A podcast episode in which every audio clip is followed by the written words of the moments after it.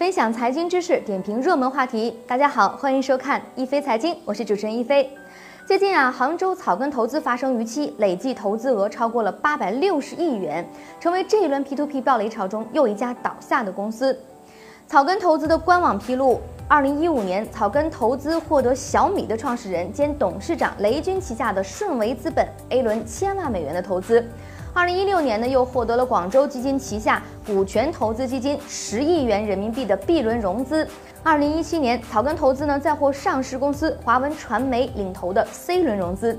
有意思的是，就在发布逾期公告的六天前，这家公司呢还推出了爆款年标，年化收益达到了百分之十五点六，并且呢奖励净增投资三百五十万元以上者两万八千八百八十八元。请问您在六天前不知道自己的资金链已经出问题了吗？这个时候还对新韭菜下手，就不是经营能力的问题了，而是最基本的职业操守的问题。但是实际上，草根投资所谓的国资背景很不靠谱。广州基金表示啊，自己投资在草根的资金只有区区的一万元，就成了背景了。此前，草根投资呢还宣称与 PICC 合作履约保证资产重磅上线，这也就是说与人保财险搭上了线，给投资者传递的一个假象就是草根给自己的产品啊买了保险，一旦出问题呢会有保险公司把钱赔给消费者。但是广州人保也表示了，从来就没有和草根投资展开过合作。观察最近那些出了问题的 P2P 公司，可以发现一个共性。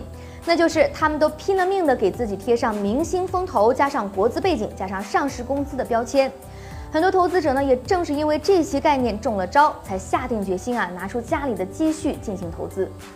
但是 P2P 作为一种投资模式，不存在呢只有收益不承担风险的情况。一旦投资标的出现问题，没有谁会站出来当接盘侠。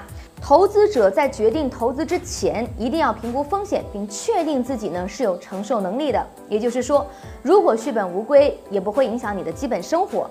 而有些人呢，借钱或者是用信用卡套现的方式买 P2P 产品，那不是投资，是赌博。